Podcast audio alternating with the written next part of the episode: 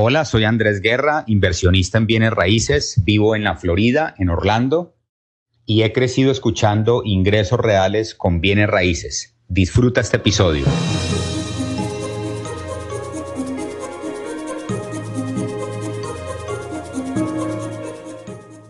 Lo que nunca conté cuando era Superman.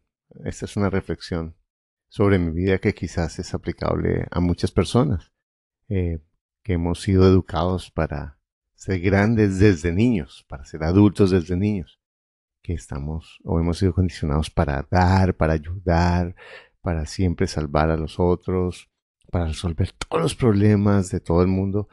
Y en una forma es muy bueno porque me permite ayudar a las otras personas, pero en contra mía es cómo el control me aleja de los demás, cómo me afecta mis relaciones, cómo me, eh, puedo convertir en poco vulnerable a la ayuda de los demás. Espero que esta reflexión te sirva, porque si yo hubiera sabido esto, que te voy a decir, muchos años antes, me hubiera ahorrado muchísimos problemas. Todos tenemos una parte de Superman o de Super Niña, que es lo bueno y que es lo malo. Disfruta este episodio. Para invertir mejor estás en Ingresos Reales con Bienes Raíces con Carlos Devis. Lo bueno, lo malo y lo feo de la inversión inmobiliaria. Directamente de quienes lo hacen todos los días. Regístrate gratis en carlosdevis.com y recibe nuestro informe gratuito de 7 verdades que tú crees que no te dejan crecer tu patrimonio. Ahora vamos al punto con Carlos Devis.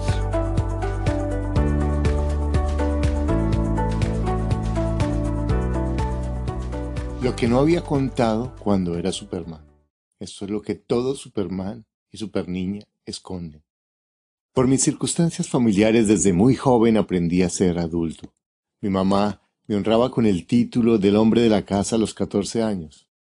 Y yo salía desde muy temprana edad a trabajar para ayudar a mi mamá con algo de dinero. No tuve novias temprano ni muchas fiestas. Mi abuela y los adultos cercanos me elogiaban por lo responsable y lo maduro que era. Qué suerte, le decían a mi mamá, al tener un hijo con tantas cualidades como yo. Cuando me gradué como abogado a los 23 años, ya tenía mi propia oficina, ganaba muy buen dinero y era profesor en una universidad muy prestigiosa. Por mi éxito y mis logros, me convertí en el que solucionaba todos los problemas de la familia. Además, como era un abogado especializado en familia, ayudaba a quien podía. Esto me llevó poco a poco a pensar, casi sin darme cuenta, que yo podía solo con todo, que los demás necesitaban de mí, pero yo de nadie, porque yo solo debería ser capaz de resolver mis problemas. Mi deseo de mantener mi imagen de que podía resolver solo cualquier situación me llevaba a ocultar mis miedos, mis dudas y a minimizar mis errores. Pensaba que debería sentir vergüenza por sentir miedo, que reconocer mis miedos era ser inseguro, el único sentimiento negativo que me permitía expresar era la rabia o el mal genio, y lo justificaba como mi manera de presionar a los otros que, para pedirles que también lucharan por ser perfectos. Sin saberlo, me escondía en el trabajo o en los tragos para no sentir dolor. Por esto, mis cercanos me sentían distante, pero yo estaba tan en mí que ni lo notaba. Como yo me sentía tan bien en mi papel de dar y de ayudar a la gente, empecé a crear empresas y negocios y a dictar cursos, lo que me trajo más admiración y éxito, pero al mismo tiempo más soledad, que justificaba con el pensamiento de que nadie era capaz de hacer las cosas tan bien como yo, y así confirmaba mi creencia de que no necesitaba del otro. Fue así como durante años me escondí en los aplausos y en las mieles del éxito hasta el punto de maltratar o terminar muchas de mis relaciones importantes. Cuando desperté, vi a mis hijos, que ya habían crecido, y de alguna manera me los había perdido. Me sentía frustrado. Había sido un buen padre, estuve con ellos físicamente, pero me di cuenta que no me había conectado realmente con ellos. Yo sabía mucho de dar, pero muy poco de recibir. No sabía pedir ayuda o valorar de verdad lo que el otro me ofrecía.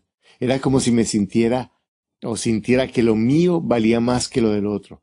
Cuando recibía, lo hacía más para que el otro no se sintiera mal que porque yo valerara lo que el otro me ofrecía.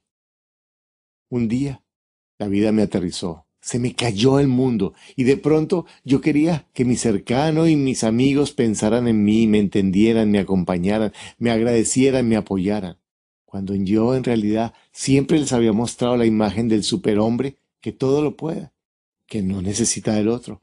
Fue muy duro darme cuenta que mi familia y miles de personas estaban conectadas conmigo, pero yo en realidad no estaba conectado con nadie. En el dolor de mi soledad y mi frustración, me di cuenta de lo esencial que para mí es conectarme con el otro, que todo lo que yo hacía no tenía sentido sin el otro. Después de todo, poco importaba cuánto había logrado. Lo esencial era cómo me había conectado con el otro. Pero yo no puedo lograr que el otro se conecte conmigo o que me reciba si yo me guardo, si no me abro realmente, si no me muestro como yo pienso que verdaderamente soy. Bren Brown, una investigadora norteamericana, después de estudiar las relaciones de miles de personas, dice que todos los seres humanos vivimos la paradoja de querer conectarnos con el otro, pero al mismo tiempo sentimos la vergüenza por aquello que no aceptamos de nosotros mismos o de nuestras circunstancias.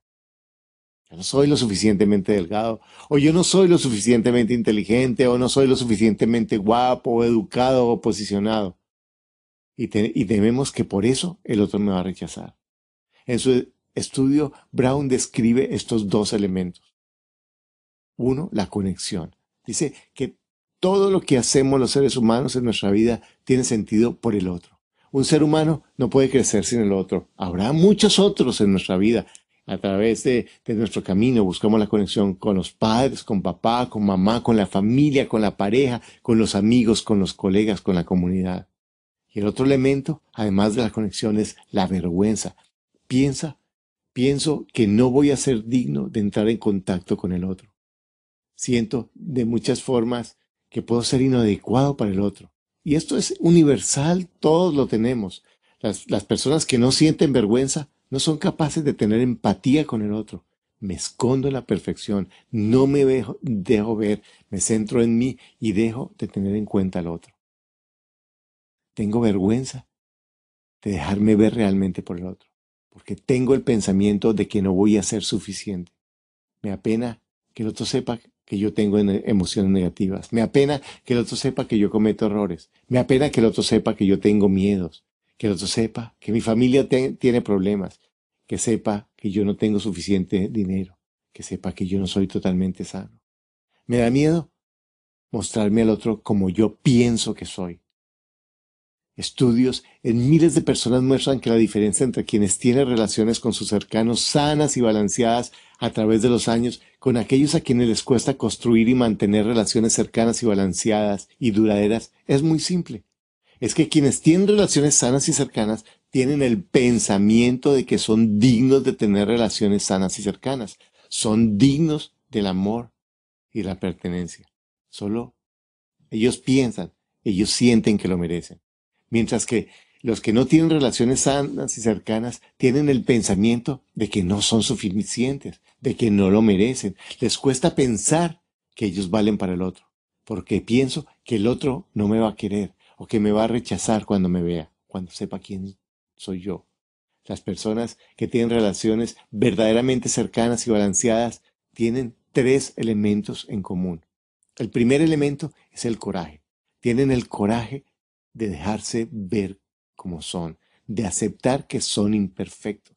Coraje viene del latín cor, corazón. El significado, el primer significado es contar la historia de quién soy desde el corazón desde lo que realmente pienso que soy. Estas personas tienen primero el coraje y la compasión de mirarse y aceptarse, de ser sensibles primero consigo mismos, porque no puedo ser realmente sensible y compasivo con el otro si no lo soy primero conmigo mismo. Lo segundo es que tienen la capacidad, esas personas para conectarse, tienen la autenticidad, esas personas son auténticas, están dispuestas a dejar de lado lo que creen que deberían ser para ser sencillamente lo que son, para reconocer que no son perfectos, que junto con sus emociones y pensamientos hermosos, cada día, cada segundo como cualquier humano, tienen pensamientos y emociones que necesitan reconocer y trabajar, que son parte de la vida, que no los hace imperfectos sino humanos, ya que la perfección es tan solo un concepto, una idea, un pensamiento. Con estos dos elementos, el coraje y la autenticidad, estas personas se permiten ser vulnerables, vulnerables al aceptar sus errores, al mostrarse como son, se aceptan plenamente y se muestran al otro. Estas personas consideran que ser vulnerable es hermoso, es aceptar lo que se es, es aceptarse a sí mismo. Estas personas saben que la vulnerabilidad no es debilidad y que tampoco es algo cómodo, pero es indispensable para lograr una conexión sana y duradera. Además, cuando yo me acepto y reconozco lo que pienso que soy, le ayudo al otro a que junto a mí haga lo mismo lo que me puede llevar más fácilmente a construir una relación más profunda y real, porque reconozco lo que no me gusta de mí, lo que temo, lo que siento, lo acepto y lo hago propio. Ser vulnerable es tomar el riesgo de decir primero te amo, decir que me equivoqué, que me importas, que no sé en este momento qué hacer, que tengo miedo, que necesito ayuda. Cuando me escondo, y no muestro el miedo, la duda, el dolor o el sufrimiento o el sentimiento negativo, también escondo el amor, la pasión, la ternura, la sensibilidad, la dicha y la gratitud. Porque la vulnerabilidad es el núcleo de la vergüenza y el miedo. Y, de, nuestra, y es nuestra lucha por la dignidad, pero también es el punto de partida de la dicha, la creatividad, la pertenencia, el amor. Ser vulnerable toma coraje y no es cómodo. Entonces tendemos a adormecer la vulnerabilidad. Si me duele, es mejor no reconocerlo. Es mejor taparlo con un par de cervezas, o unos chocolates o dulces, o trabajando como loco. Pareciera que es más fácil esconderme que reconocer mis pensamientos que me causan dolor, cuestionarlos o trabajarlos. Pero resulta que este adormecer, adormecer no puede ser selectivo. No podemos decir que esto es lo que no quiero sentir que es el dolor, que este es el amor y si lo quiero sentir. Y esto sí lo puedo expresar. Cuando adormecemos nuestras emociones, simplemente dejamos de sentir, adormecemos nuestros sentimientos. Quizás la base de muchos pensamientos que me causan dolor es creer que yo no soy digno de que me ame, que yo no soy digno de amarme. Sentimos miedo, miedo al rechazo, miedo al dolor, y cuanto más tapamos y más, más miedo sentimos. Y entonces puedo taparlo, quiero taparlo con más cervezas, con más chocolates, con más trabajo, con más tranquilizantes. Y esto se vuelve un, círculo vicioso que crea dolor. Otra, otra estrategia para esconderme más sutil y más aceptada es ocultarme en las certezas, en las verdades o en las definiciones rígidas e inflexibles. Me oculto tras mi autoridad, tras el control, tras la manipulación, solo para que no se note mi miedo. Y así acabo la conversación, el diálogo con el otro, o lo reemplazo por el silencio o el discurso repetitivo que no permite variaciones, para que no se note el miedo o la duda. Es más fácil también la cantaleta disfrazada de verdad, que en el fondo dice, tengo miedo de que no me aceptes o que me rechaces. Y así no hay conversación, solo reproches, y el reproche o culpar al otro es una forma de descargar el dolor y la incomodidad. Entonces, para evitar el dolor, el miedo, la amargura, buscamos perfeccionarnos aún más. Quiero ser perfecto y que mis hijos sean perfectos, que mi familia sea perfecta, y como la perfección es un pensamiento, es un concepto, dejo de ser real y auténtico, y dejo de ser yo mismo. Sin embargo, antes que alejarme del otro, me estoy alejando de lo que soy. Ser vulnerable es ser compasivo, primero conmigo mismo. Es escuchar mi propia voz antes que la de mis fantasmas. Es reconocer que no sé, que me confundo, que me atemorizo, que dudo de mí. Es permitirme buscar los pensamientos falsos que hay detrás de esos miedos. Es aceptar que con mis circunstancias y con lo que soy, con mis miedos y mis dudas, en este instante me merezco amarme y ser amado. Es reconocer que puedo ser feliz ahora mismo, que lo único que me alejaría de ser feliz en este instante no es la realidad, sino un pensamiento mío que he cerrado. Te preguntarás qué tiene que ver este episodio de Superman con bienes raíces. Tiene que ver lo que tiene que ver con tu propia vida, pero y, seguramente em, em, te ayudó a tener reflexiones acerca de tus relaciones o acerca de tu actitud con, con el dar.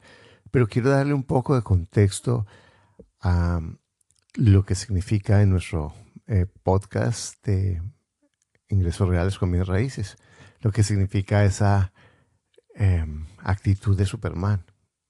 Y una de las, eh, de una de las eh, cosas peligrosas de este pensamiento de Superman es que no me doy cuenta que lo tengo. Yo pienso que sencillamente estoy ayudando, estoy haciendo lo mejor que puedo, pero no veo el otro lado de la moneda cómo eso, estoy, eso está afectando mi crecimiento, cómo está afectando mi, mi libertad financiera. Y vamos a aplicarlo en el campo de la educación. Y es que uno de los problemas que yo veo en las personas que están teniendo éxito es que piensan que como están teniendo éxito en un área, son supermanes en todas las cosas o para todos los negocios, para todo. O porque estás creciendo de una forma em, eh, constante, es como que ya sabes cómo crecer.